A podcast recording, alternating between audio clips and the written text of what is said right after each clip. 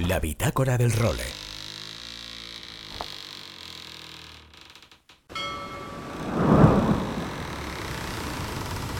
Bienvenidos a bordo del role. Una placentera travesía por los mares del podcast.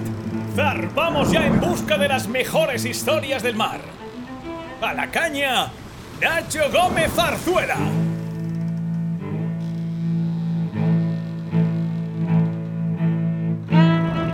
Muy buenas tardes a todos y bienvenidos a la edición número 120 de La Bitácora del Role, en una edición a la que estoy prácticamente como en casa, ¿no? Porque al final ya sabéis que nuestro puerto base desde que nacimos es la Marina de Valencia, pero nuestro puerto de adopción lo ha sido también el Real Club Náutico de Valencia, porque sí, porque hemos echado más horas aquí prácticamente que el contramaestre. Y porque estamos a puntito, bueno, ha arrancado ya de hecho una edición del Trofeo de la Reina que para mí al menos ha supuesto un poco el resurgir de la vela de crucero, por muchísimas cosas que enseguida os contaremos, porque estamos en un escenario muy especial y en compañía de alguien muy especial también para hacerlo. Pero antes, os quería contar también el resto de contenidos que vamos a tener en esta bitácora, porque venimos cargaditos. Yo no sé qué pasa últimamente en estas semanas, debe ser ya el inicio de la época de crucero, que ya tenemos regatas por todos lados, el final de The Ocean Race, bueno, muchas cosas, pero nos están quedando unas bitácoras ha sido una horita. Bueno, espero que os gusten, porque la verdad es que las seguimos haciendo con muchísimo cariño. Venimos, estoy prácticamente aterrizado de Génova, porque ya os dije la semana pasada que nos íbamos para allá para ver el final de una edición tan atípica como la que hemos vivido de The Ocean Race, en la que tenemos ganador después de una protesta, ha sido el Eleven Hour Racing,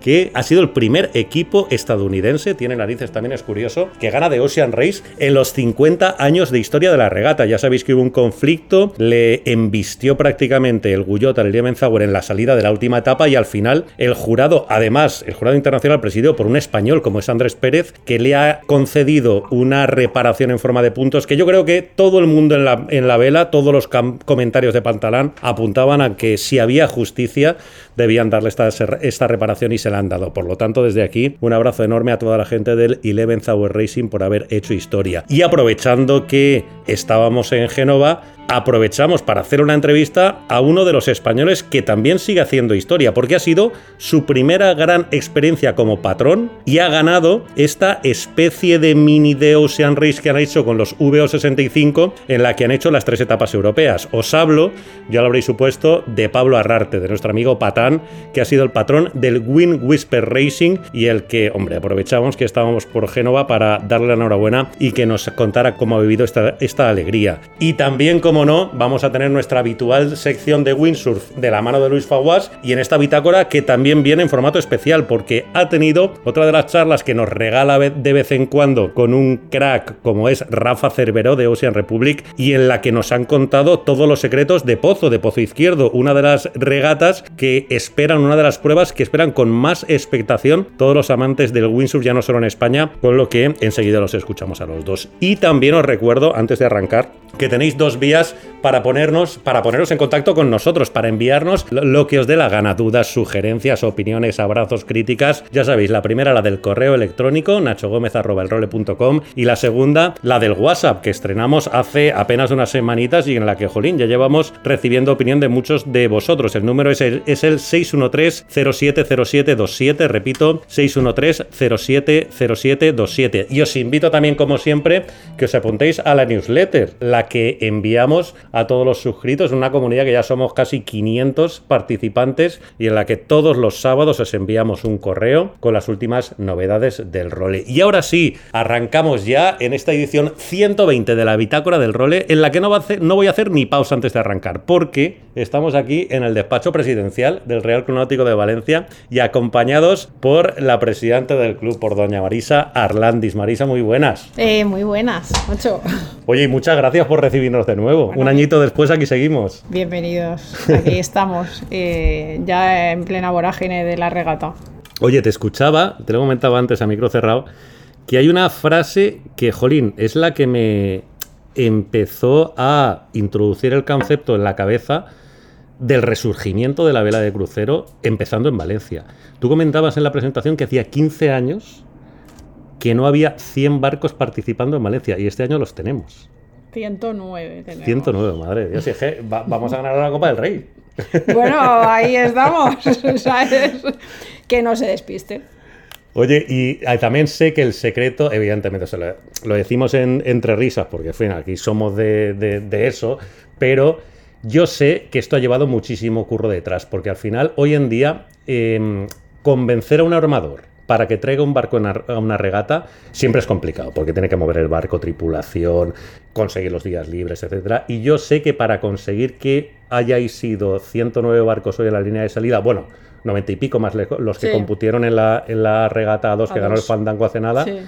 habéis tenido que pasearos muchísimos territorios de España para ir y convencer a la gente, invitarle de que estuviera aquí, aquí ahora con vosotros. Bueno, sí, este ha sido un año, un año intenso y, y divertido, porque bueno, la verdad es que no hemos parado. Era la maleta hecha constantemente a, a pies de la cama y ya decías, bueno, ¿dónde me voy? Con la ropa de agua, con la ropa de tacones, con los vestidos de noche y la chaqueta de bonito del uniforme de, de presidente, ¿no?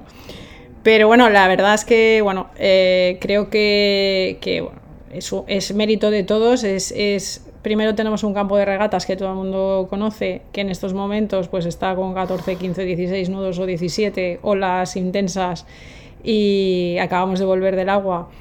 Y yo creo que bueno, la satisfacción debe ser máxima por parte de todos los armadores y todos los regatistas.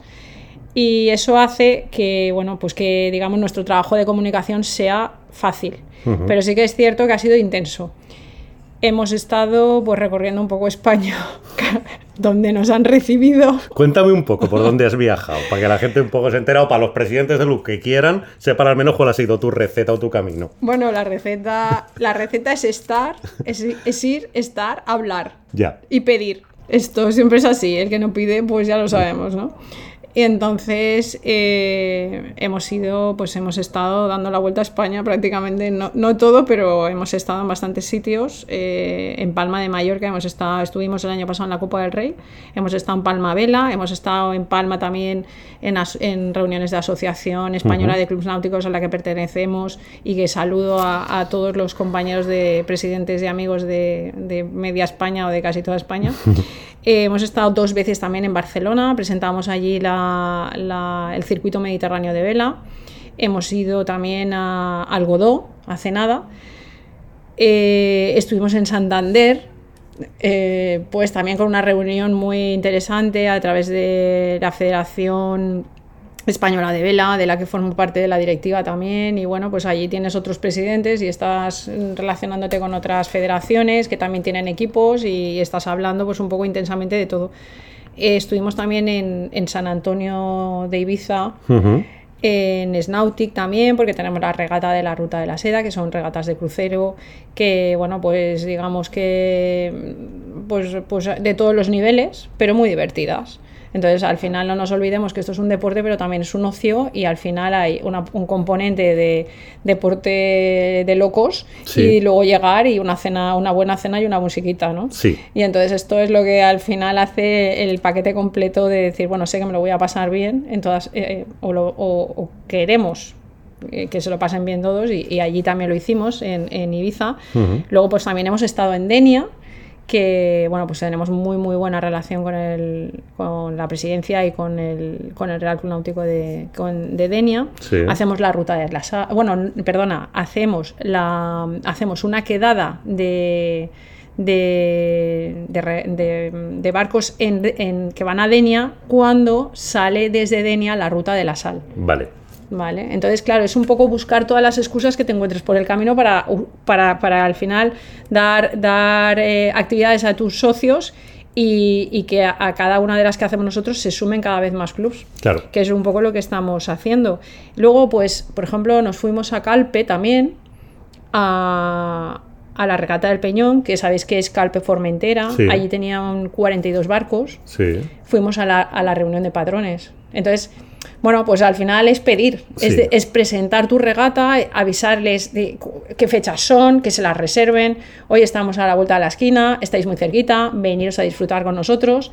¿Y, cómo reacciona la gente cuando se lo cuentas? Pues, hola, soy Marisa, nos conocemos, ¿no? ¿Te vienes a navegar a la reina? ¿O cómo es un poco No, ese...? pero bueno, yo cojo el micrófono si me dejan.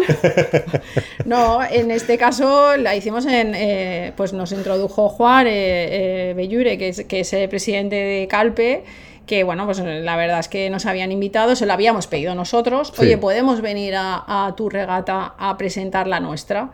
Y nos dijeron, por supuesto. Y entonces pues nos fuimos allí.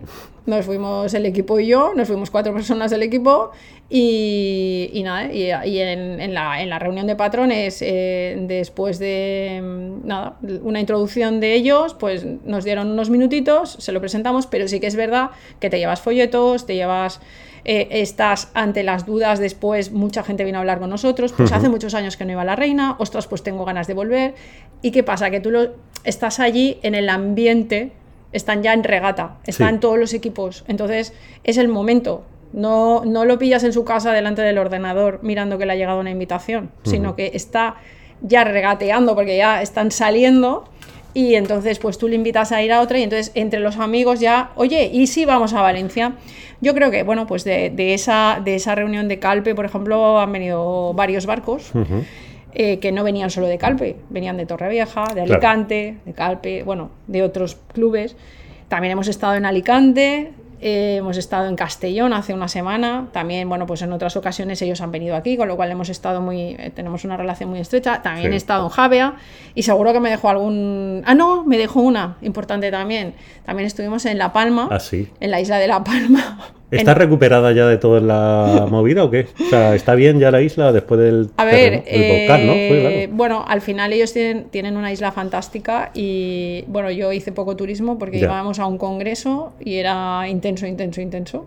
Y por eso que si te vas a trabajar, pues al final trabajas. Sí. Entonces, realmente, eh, bueno, al final el último día cogí un taxi y le dije, deme una vuelta por la isla. Eh, eh, ¿Cuánto sea. rato tenemos? Dice, digo, pues tres cuartos de hora. Pues vale, pues eso fui, es lo que vi de la isla. Pero bueno, realmente al final también se ha generado eh, mucho turismo para ver lo que, o sea, están utilizando, digamos, no, o sea, toda la zona que está cerrada, también hay, bueno, pues un, un interés grande en poderla visitar, entonces la gente va a visitarla y el resto de la isla no está, o sea, yo estaba en la zona que estábamos nosotros, pues la verdad que, que estaba muy bonito todo, es preciosa la isla, yo Ya. tengo que volver, Qué bien. o sea, que ir a ver La Palma, que es preciosa. Oye, pues me contabas un poco, no, este, bueno, creo que ha quedado muy claro un poco cuál ha sido la receta, ¿no? Para conseguir aquí tengamos 109 barcos. Pero yo, tú cumples ahora un año, ¿no? Más o menos como... Un año y tres meses. De sí, 15 presidenta del club. Yo un poco el aterrizaje o tu... Le pongo un paralelismo, el otro día hablaba con, con alguien del mundillo también, es como cuando tú entras en un barco y tienes el tambucho este que hace mogollón que no abres, ¿no? Que tienes ahí defensas antiguas, los, las escotas que has, que has cambiado y que dices, no, no, ya las usaré, pero nunca las usas, o a lo mejor para amarras o lo que sea.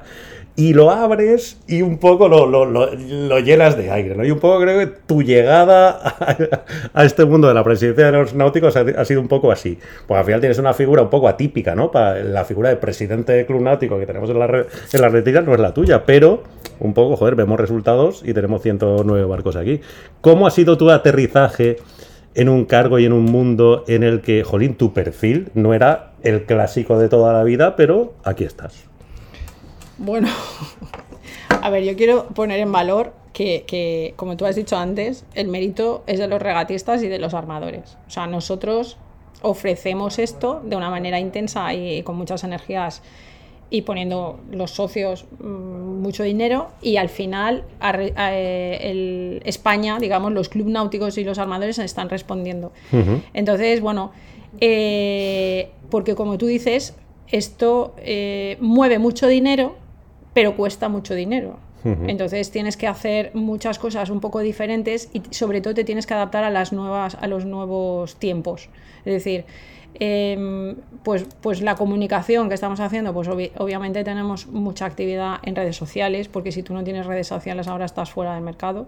Entonces todo lo que comunicamos, aparte de comunicarlo por, por eh, las vías tradicionales que puedan ser el email o incluso la carta de algunas personas pues que son más mayores y no tienen email y se pero tienes que estar, o sea, eso es casi en desuso. Entonces, al final estamos hablando de una hiperactividad, digamos, en, en redes sociales, en comunicación, en fotografía. Hoy tenemos tres fotógrafos aquí. Y bueno, ya no sé cuántos medios de comunicación tenemos. Mm, buscamos estar en esto generando noticia eh, en cuanto a que mm, todo esto eh, hace que cada vez más gente bueno pues eh, quiera venir o quiera estar quiera sumarse cosas que hemos hecho bueno pues hemos mm, yo creo que sobre todo el uso digamos el actualizar un poco lo que es el mundo de los clubes náuticos, o por lo menos de este club náutico, algunas de las cosas, pues como yo creo que en la mayoría, estaban un poco por actualizar. Entonces ahora sí, hemos abierto algunas ventanas, hemos abierto algunos cajones, hemos cambiado algunos sistemas. Sí, eh, algunos piensan que demasiadas cosas, pero yo creo que pocas. Y los llevas a todos firmes, me dicen por ahí. Yo ya no sé, pero... Eh, yo, no, yo me levanto pronto y me acuesto tarde. Pero realmente, a ver, aquí hay un equipazo técnico impresionante, hay un, un valor humano muy, muy de mucha calidad. Y, y, lo que estamos haciendo es cambiar algunas formas, pues bueno, porque al final pues todo el mundo se acomoda un poco en su puesto de trabajo y cuando llegas dicen, bueno, estamos abriendo ventanas, ¿qué va a pasar? ¿no? Bueno, pues venimos con otros, con otros aires, digamos, y ya está, pero realmente lo que estamos utilizando es la metodología empresarial aplicada al sistema náutico, que es lo que creo que tenemos que hacer. Al final nadie vende si no, si no quiere vender, si no ofrece cuál es el, el, producto, ¿no? Entonces, ahora, por ejemplo, estamos también muy activos con hacer, actividades deportivas a todos los niveles. Eh, yo misma, y te lo contaba hace un rato, yo, voy en, yo he salido a navegar hoy en J80, que hemos tenido un problema y hemos tenido que abandonar, y lo digo ya porque no hemos quedado los últimos, hemos abandonado. la gente lo sepa. hemos tenido un problema con el palo y hemos abandonado. Entonces, pero íbamos en un barco de escuela. Entonces, es un barco escuela en el que eh, la caña es una regatista nuestra de, de, de láser, que era la primera vez que cogía la caña en un crucero. Eh, yo era la primera vez que competía en UJ. Em, eh, llevaba la mayor en UJ que no la había llevado nunca. Eh, los dos, había dos compañeros más que era la primera vez que hacían una regata. Bueno, nosotros teníamos unos objetivos que por supuesto no eran ganar. Eran divertirse, eran no hacernos daño, era em, llegar a finalizar la regata tal. Bueno, pues estamos reparando el barco y mañana salimos otra vez. Entonces, em, digamos que lo que abrimos lo que hemos hecho es abrir todas las posibilidades que nosotros vemos de, digamos, actividades. Y allí donde hay una actividad o hay un interés, ponemos a todos los que tienen ese interés en común y la, y la, y la potenciamos. Por ejemplo, ahora estamos federados en natación, que no estábamos federados en natación. Entonces vamos a tener equipo de competición de natación. Ahora ya nos hemos federado en tenis, que no estábamos federados en tenis, sin embargo estábamos ganando muchísimo en tenis y no podían competir como Real Náutico de Valencia. Y ahora ya estamos federados en, hemos, estamos federados en, en buceo también y tenemos escuela de buceo que no teníamos. Entonces, bueno, todas estas cosas las hemos hecho este año. Y bueno, y para qué decirte que a nivel de competición, bueno, hace una semana tenemos la, que supongo que lo sabes, a, la campeona del mundo de Optimis también, la entonces, Blanca Ferrando. Sí, Blanca Ferrando. Bueno, estamos súper orgullosos. Fue protagonista en el role hace dos, o sea, el año pasado no, hace dos años en el Trofeo de la Reina la pues, tuvimos, cuando era pues, una chiquilla. la tuvimos de pues, protagonista y mira, ahora campeona del mundo. Campeona del mundo de Optimis, la felicito públicamente para que todo el mundo sepa que, que la tenemos en Valencia, la tenemos en el Acunáutico de Valencia y que es un orgullo para nosotros, todos los valencianos, y, y es española, formaba parte del equipo español que estaba seleccionado que de, del equipo español que estaba compitiendo por equipos, dos, dos de esos cinco regatistas eran nuestros. También un poco para que la gente sepa lo que se está gestando aquí, porque no, lo, no a veces no lo hablamos, estamos trabajando, pero al final, bueno, pues tenemos, mm, hay una cantera que por eso también estamos fomentando también mucho el pase al crucero eh, con clases que sean, digamos, fáciles y facilitando que los chavales y niños eh, se mezclen con todas las edades y que naveguen pues en lo que sea. Con quien sí que has seguido contando, pese a los muchos cambios que ha habido, es con Rafa Chiribella como director de la regata, ¿no? El histórico director de, ya ni me acuerdo los años que llevará Rafa, pero que sigue ahí siendo tu mano derecha en, este, en esta regata. Sí, no, no, vamos a ver, Rafa ya llevaba, como tú dices, no sé cuántos años y bueno, y sabe, conoce a todo el mundo, te vas con él y todo es fácil. y al final, bueno, el equipo técnico ya lo conocéis, está Pedro Quiroga, Carlos, eh, toda la gente que está aquí. Eh, bueno, pues yo, todo esto es, eh, es del equipo y además de toda la junta directiva que me acompaña constantemente a todos los sitios donde voy, o sea, porque al final es que, es que es intenso, o sea, yo siempre lo digo, o sea, podríamos estar todos los días viajando, pero claro, al, final no, no, nos da. Y, y siempre vamos gente de, la junta directiva, de todos mis compañeros de junta directiva, y tanto Rafa como Pedro, Carlos, están haciendo la labor de comunicación igual que yo. Y nosotros disfrutándolo, o sea que... Pues nada, Marisa, que ha sido un placer estar un año más aquí con el role, que volveremos seguro con otra excusa que nos deis a lo largo del año antes de la siguiente reina. Pues esperemos que pronto y con nuevas nuevas noticias, a ver si tenemos cosas divertidas. A ver si De Copa América no te voy a preguntar, aunque me he visto ahí la nota, pero ya te preguntaré más para adelante porque esto ya no. Copa América, Copa América, Copa América iremos. No, que la alcaldesa ya está moviendo el tema, la nueva alcaldesa, entonces esto ya. Bueno, están en redes, pero a ver si viene y hablamos nosotras. No, hoy hemos tenido, también hemos tenido a Rocío Gil, lo sabes aquí, hemos estado en el agua con nosotros, ¿vale? Que está la nueva concejala o... Concejala, sí. Bueno, eh, estaban pendientes, pero bueno, en principio va a ser la concejala de deportes y ha estado, ha salido al agua con nosotros, iba, iba a navegar conmigo hoy un rato. Hombre pero no ha podido ser por horarios y porque, bueno, porque el J, el campo de regatas estaba muy lejos y hemos tenido que salir muy pronto, entonces había demasiado viento para hacer una subida al barco y tal, y, pero bueno, lo tenemos pendiente, os invitaremos la próxima vez a, pues que lo veáis. A ver si lo veo. Y lo de, Copa, lo de Copa América hablaremos, porque claro, nosotros ya llevamos unos meses moviéndolo también. Pues lo dicho, muchísimas gracias Marisa. A vosotros por venir aquí y darnos voz. Seguimos. La bitácora del role. Bueno, pues aquí estamos en el segundo edificio de una espectacular instalación de Jean Nouvel en Génova, viendo ahí al fondo ya llegar al que va a ser el ganador de esta atípica de Ocean Race, ¿no? De estas tres etapas en el Volvo Sprint Cup que han hecho los 65 y tenemos con nosotros, joder, a un buen amigo de esta bitácora del role que vuelve a ser protagonista eh, de ella porque ha sido el patrón, de hecho, del Win Whisper. No ha podido hacer esta etapa, pero aquí está esperando a sus compañeros de tripo, supongo. Además, muy deseoso de pegarles ese primer abrazo, ¿no? Pablo Arrarte, muy buenas. Buenos días, Nacho. Un placer verte y encontrarnos aquí y, estar otra vez en el rol. Y la verdad que me encanta y, muchas gracias por contar conmigo. La verdad que sí, muy contento, ¿no? Acabo de llegar a Génova, justo a tiempo el barco se le ve en el horizonte y en menos de una hora probablemente cruce la línea y muy contentos, ¿no? Al final ha sido un proyecto que, que desde hace ya, pues eh, no, no un año, pero poco menos de un año que llevamos ahí eh, con esto. Es solo la Spring Cup, pero para nosotros es muy importante, para nuestro armador también, para Win Whisper.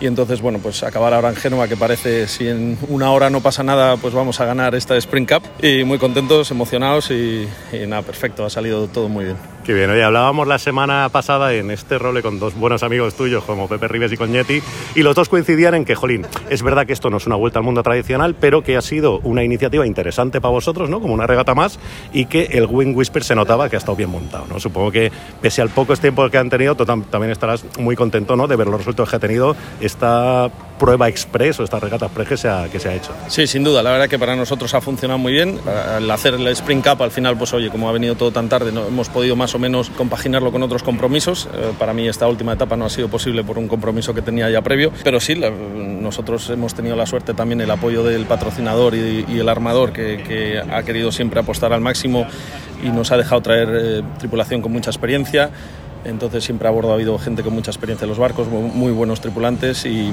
el barco ha estado preparado eh, fantásticamente también, con velas nuevas, eh, eh, sin, patente, muchísimas cosas que creo que son pequeñas cosas que ayudan a, tener ese puntito quizás de, saber que puedes estar adelante y que puedes luchar cuerpo a cuerpo, ¿no? Y entonces, bueno, pues eso yo creo que ha contribuido mucho a, esta victoria. Claro, porque desde, en el agua lo que estamos viendo es brutal, o sea, le vais a sacar un día de ventaja al resto de 65 y al resto de Moca. Tú que lo has visto desde fuera, ¿dónde crees que ha podido estar la clave?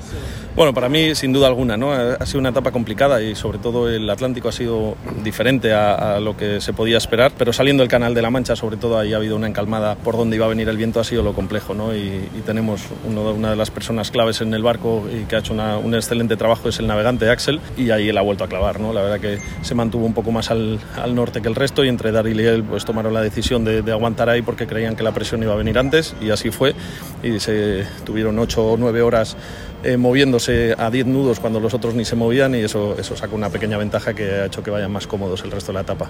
qué bien. Oye, ¿y eh, a los IMOCA cómo los has visto y cómo los estás viendo en toda esta vuelta al mundo? Porque ha sido muy atípica. Al final, como decíamos el otro día, hemos estado todos pegados un poco a ver qué hacían, pero es verdad que ha sido muy diferente, ¿no? ¿Tú cómo lo has visto? A ver, los IMOCA sin duda alguna yo creo que también ha sido un acierto en el sentido que, que todo está evolucionando. Los IMOCA son unos barcazos impresionantes, van tan rápido que no se pueden navegar de la misma forma que lo tradicional, ¿no? Que un Volvo 65, por ejemplo, entonces pues tienen que tener otras características como estar adentro.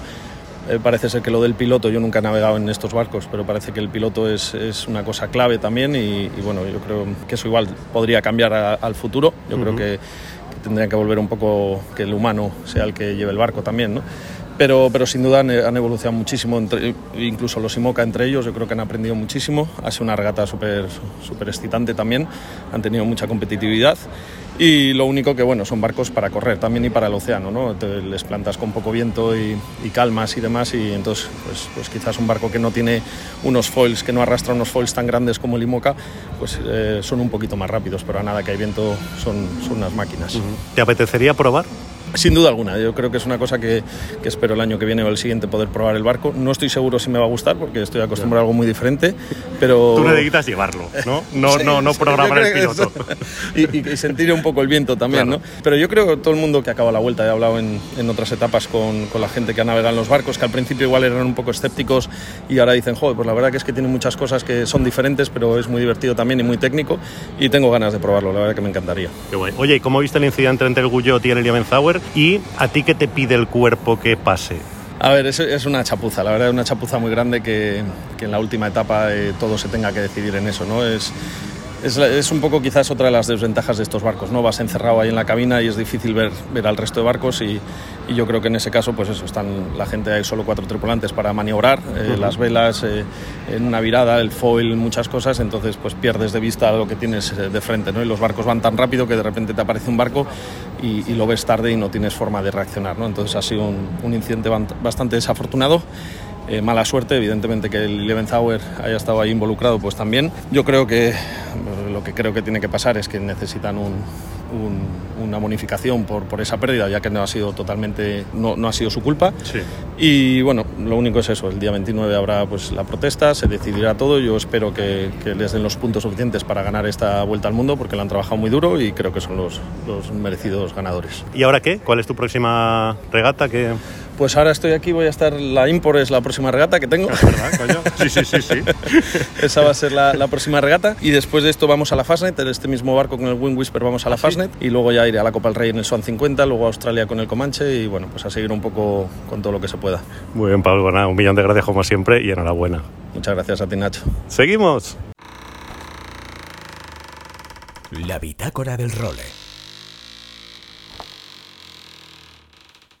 Aloha Nacho y amigos de El Role. Aquí estamos una semana más, primera semana de campus de verano, al borde del colapso. Yo tengo 111 niños esta semana y la semana que viene no sé cuántos van a ser de campus, más todo lo que venga en nuestra escuela municipal de vela. Y vamos a cortar, hacer un break, pensar en, en olas, pensar en viento y eso ahora en verano es pensar en Canarias. Semana que viene empieza el PWA International Windsurfing Tour, evento 5 estrellas de Pozo Izquierdo en el que vamos a juntar un montón de, de cosas. Y de momento no están teniendo unas condiciones muy nucleares, pero esperamos que se enchufe la lista Y tengamos ahí condiciones brutales como estos últimos años. Y hemos hablado con Rafa, que además de estar liado con sus campus de verano y sus cosas, se va a hacer de juez de, de PWA, como suele hacer él, de tanto de freestyle como de olas, como de slalom también, ahora nos contará, y se va para Canarias a este evento. Hola Rafa, ¿Qué tal chicos? ¿Qué tal amigos del role? Un placer volver a estar con vosotros. ¿cómo se presenta Pozo? Pues, Muy a tope, ¿no? Por lo que hemos ido hablando en la previa. Se presenta que se nos va a hacer corto. Me parece a mí que los nueve días que dura el evento no va a dar para, para hacer todo lo que tenemos. Porque bueno, normalmente Pozo siempre cuenta con todas las categorías junior, que son under 16, under 18 y under 20, que está muy bien. Pero este año ade- además han añadido dos categorías de Masters, más además la vuelta del slalom a Pozo después de muchos años sin slalom en Pozo. Con lo cual va a ser una semanita apretada, porque bueno, a todo esto obviamente hay que sumar que las categorías reinas en Pozo son las olas de hombres y mujeres, el Pro Fleet de hombres y mujeres de olas. Así que vamos a ver lo que nos da la semana, pero yo creo que vamos a pasar allí prácticamente todas las horas de sol que tenga el día y probablemente alguna de la noche. Y balizar un slalom en Pozo. Pozo no lleva haciendo slalom creo que desde 2009. O sea, desde 2009 parece que no, pero ya ha llovido un montón. Y ahí nos podemos encontrar con un... cho- ¿Será la misma playa de Pozo donde se hagan las pruebas? Totalmente. O sea, un chopi descomunal y que pueden estar un rato en el agua y un rato en el aire. Pues bueno, tener en cuenta que Pozo Izquierdo es probablemente el spot más ventoso del mundo en verano. Podemos estar hablando de que tranquilamente, y, no os exagero, puede haber 40 nudos mantenidos durante 20 días seguidos. Entonces, aunque es verdad que hay veces que no se genera mucha ola de forma extraña, porque si eso pasa aquí en Valencia eh, tendríamos 7 metros de ola, pero y bueno. 10 kilos de arena en el paseo de la Malvarrosa. Exactamente. Pues eh, si bien a veces no se genera ola, siempre podéis imaginaros que con, con 40 nudos el chopi es un chopi generoso. Así que yo también, si te soy sincero, tengo curiosidad. Si queréis a la vuelta, volvemos a hablar y os cuento cómo lo hemos hecho, porque todavía no lo tengo muy claro cómo va a funcionar. Pero sí que no tengo duda que desde luego la vuelta del slalom a Pozo es una buena noticia. Por supuesto, detrás de ello ha estado Bjorn, que es el organizador actual del evento, que para los que nos seguís y como muchos sabéis, solo tiene 42 títulos mundiales y su especialidad era, la- era el slalom. Así que supongo que él debe estar también muy contento de que vuelva y bueno, pues vamos a ver qué tal Vamos a ver qué pasa. Además, ahí juntaremos los de slalom fin y los de slalom foil, con lo que eso puede ser una auténtica, No. Pues eso, matanza de Texas. Una, una masacre, una masacre porque ahora ya nadie entrena en, en fin normal, en aleta normal, todo el mundo entrena con foil, pero es verdad que aún queda alguno de la vieja escuela que yo creo que con esa cantidad de viento se va a tirar a ir con aleta porque la aleta sigue siendo más rápida que el foil. Lo que perdemos es eh, en la maniobra, sobre todo en las, en las trasluchadas se pierde velocidad. Entonces creo que va a ser muy interesante ver a, por ejemplo, Nico Goyar, que aparte es uno de los mejores del mundo, que ha sido un campeón del mundo y, y su hermano ha sido medallista olímpico, ver cómo se desenvuelven con semejante fufa y... Y semejante chopi asesino. Exactamente. Y a nivel de, de olas, ahí hemos visto que han vuelto a sacar los vídeos de ese intento supuesto de Ricardo Campello de Del triple, triple. forward, que dices, bueno, es un doble pasado y vamos a ver si no se mata. Sí. Vamos a ver eso, maniobras, cómo lo veis vosotros, el push loop forward, el tabletop push forward, no sé, van haciendo el doble forward que ya lo hacen todos, o el late doble forward. A nivel de puntuar esas maniobras, que puntúan sobre 12, No. o eh, sobre, puntúa todo ya sobre Hace 10. unos años cuando los dobles se, se puntuaba sobre 12, pero ahora es que los dobles, vamos, el que no hace dobles en la flota de, slalom- de olas, perdón, pues se puede ir a su casa. Es decir, dobles Claro. hace ya to- el top 20 del mundo hace dobles con, Mm, con los ojos cerrados. Eso. y entonces, bueno, se puntúa sobre 10, lo que se han hecho es revalorizar el resto de los saltos. Por ejemplo, para que os hagáis una idea, un backloop enorme no puede valer más de 7 puntos. Aunque lo veáis estratosférico, es una cosa que ya no, ya no puede no ser. sí. Un doble normal, si no es late doble, podemos estar también en torno a los 7 puntos. Un doble Eh, normal, solo sí. 7 puntos. Sí, sí. Cuando hablamos de late es salto, me paro y roto. Y ¿vale? roto dos veces. Dos veces, o sea.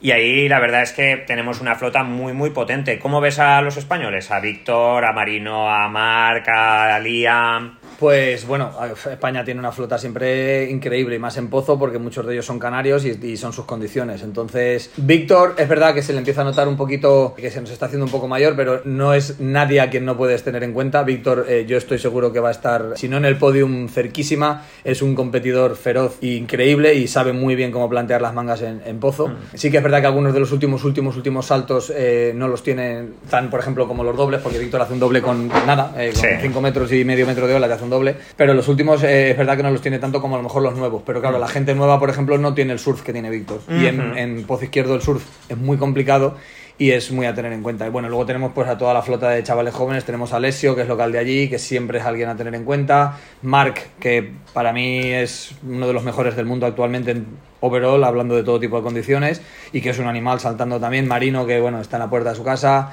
Liam, el hijo de Bjorn, que está ahí también dando muchísima caña, y no sé, seguro que me dejo alguien por ahí que, que se Sí, me vaya. Josep, por ejemplo, que también es muy, muy Pons- consistente. Pons, que aparte es el profesor de los pros, o sea, Sí. es el que ha enseñado a hacer push loop forward a gente al que le se los ha corregido a, a Philip, a Brausinho y... Y de los extranjeros, aparte de Philip, que podríamos considerar que es local, Brauciño, Tomás. Philip es un monstruo. Philip en, en Gran Canaria, si las condiciones se ponen salvajes, es muy difícil de ganar. muy difícil, Eh, porque eh. puede hacer todas las mangas iguales. Es decir, él puede hacer pull loop forward, stall double forward, luego hacer un 360 en ola en todas las mangas. Da lo mismo que no le cuadren bien las olas. Él parece que tiene un botón mágico en la botavara. luego Brausiño o Ricardo son dos que han estado siempre arriba también, igual que hablábamos antes de Victors. Ellos, mm, para mí, Brausiño es el, el, más completo que hay ahora mismo. Eh, pero bueno, Ricardo, además Ricardo le encanta Pozo, siempre le cuesta un poquito, es, es curioso cuando, cuando Ricardo llega a Pozo, parece que se le ha olvidado navegar en Pozo y después de dos días como le hace clic algo en la cabeza y de pronto es un salvaje, Es un porque aparte no tiene miedo, no tiene Y- miedo de nada. ¿Y las chicas? Pues yo creo que, si no me equivoco, que deben estar eh, inscritas Daida y Vaya, como siempre. Por Mm. supuesto, bueno, y Vaya, eh, Daida es la reina de Pozo. Y Vaya es durísima también y, y súper consistente. Y luego tenemos, ahora mismo tenemos a Justina, Sara, que están fortísimas también. En cualquier momento, me refiero fortísimas, que están preparadas para saltar ese primer escalón que lleva tantos años defendiendo Daida. Y que Daida, como ya no se dedica profesionalmente Sí, a, a tiempo con completo, su mundo de fisioterapia. ella es fisioterapeuta, fisioterapeuta y además ahora mamá, o sea que ya está, lo hace un poco ya un poco por, por- Porque le gusta con- porque le gusta y un poco porque es su playa. En cualquier momento las otras chicas están, están ahí acechando para seguro para clamar el, el primer puesto. ¿Y con tanta tasca podréis navegar vosotros? No. Eh, pasa palabra. Pasa palabra esto. A ver, he visto la previsión, no es demasiado prometedora, Mm. entonces habrá días en los que por cuest- cuestiones de marea y demás, pues haya que parar, a lo mejor para... Pa- o puedes aprovechar ahí el slalom. O para rivalizar, o para cambiar de disciplina y tal, por ahí algo, algo rascaremos. Si algo todos los días se puede. El problema es que cuando normalmente Play- Pozo es una playa bastante pequeña, si no habéis estado allí, aunque en los vídeos parece grande, es muy pequeña. Entonces cuando paramos de competir, normalmente toda la gente que está de vacaciones allí se tira al agua a la vez. Con lo cual tampoco suele ser muy placentero navegar en ese momento, porque es- igual hay 2.000 personas. Claro, ¿y es un sitio que recomiendas o nosotros, por ejemplo, hemos ido más a Lanzarote, hemos ido más a Fuerte, hemos ido más a Tenerife? Yo, por ejemplo, en Pozo no he estado. Para Eh, el windsurfista amateur paquetero, A mí Canarias, cualquier sitio, me parece increíble. Yo creo Mm. que el destino para los windsurfistas en verano tiene que ser Canarias. No tiene nada que envidiar a, a Hawái. Y en Pozo lo que sí que tienes es que hay muchos días que a lo mejor, en- por ejemplo, en Lanzarote puede no haber viento, está muy marginal. Mm. Y en Pozo sí que tienes. Claro. Eso es, esa es la ventaja que tiene Pozo. La desventaja que tiene es que luego los días que está fuerte en Pozo es un animalá. Está- Estamos hablando de que haya 50 nudos todo el día. Claro. Entonces eso pues ya es un poco salvaje. Joder. Pero bueno, no, no salvo... No hay que dejar de ir a Pozo, no es un sitio Pozo. hiperdifícil por las piedras o eso. Es un poco incómodo las piedras, pero te, hace- te acabas haciendo amigo de ellas. eh. Son piedras, son- es canto rodado, es fácil de entrar, es fácil salir. eh, hay que tener cuidado, lo único, pero, pero bueno, no, no es para todo el mundo. No es para todos los No, públicos. no, hay que saber hacer pero- water, hay que saber hacer para una un tortuchada bien. Para un que- windsurfista de nivel que medio. tiene nivel medio alto, es un sitio muy divertido. Muy bien, pues Rafa, muchísimas gracias, que vaya bien el viaje, que los campus de verano vayan bien también, que es importante. Eso, eso, eso. Y, y nos vemos por los mares. A la vuelta, si queréis, os cuento cómo ha ido todo y cuento, porque bueno, no hemos hablado del Red Bull Rockets, que es. eh, Ah, ¿no? Del Red Bull Rocker no hemos hablado. Cuéntale qué es esto en un segundo. Nada, rapidísimo. Red Bull Rockets es realmente a lo que voy a trabajar ahora allí, aparte de juez de la PWA. El Red Bull es una, una competición que ha promovido Red Bull, que se trata de, de alguna forma, eh, medir con un dispositivo electrónico cuál es el salto más alto. Durante la competición de PWA, Se- antes o después. Se va a hacer a partir del top 16 al top 16, se va a empezar a hacer y luego la idea, si las condiciones y el tiempo da, como ya os he dicho, vamos muy apretados, es que haya una final solo Mm. Red Bull Rockets en la que durante 20 minutos salgan solo a volar directamente a hacer el salto más Como el alto picker posible. del kite, pero pasado al windsurf. Correcto, además es que con los mismos dispositivos que hacen en el Big Air del Kite. O sea, que- Pues nada, ahí veremos a ver cuál es el récord y lo es en salto tipo backloop, que es el que luego caemos de espaldas, o incluyendo doble forwards, o No, incluyendo no, todo. en- en- claro, si lo hacen durante la competición, eh, los competidores estarán enfocados en, en sus maniobras, pero en la final será solo saltar para arriba. Alto, para arriba, al- tan- high jump. Tan alto como antigua, escuela. Exactamente. Eso es lo que hago yo, pero no soy muy highs. pues nada, Rafa, ahora sí, muchas gracias, Nacho, un abrazote. Saludo a todos los amigos del role. Nos vemos por los mares. Chao, chao. Y con Luis Faguar nos marchamos como siempre. Regresaremos la semana que viene en una nueva edición de La Bitácora del Role. Hasta entonces, sed muy felices y navegad todo lo que podáis. Adiós.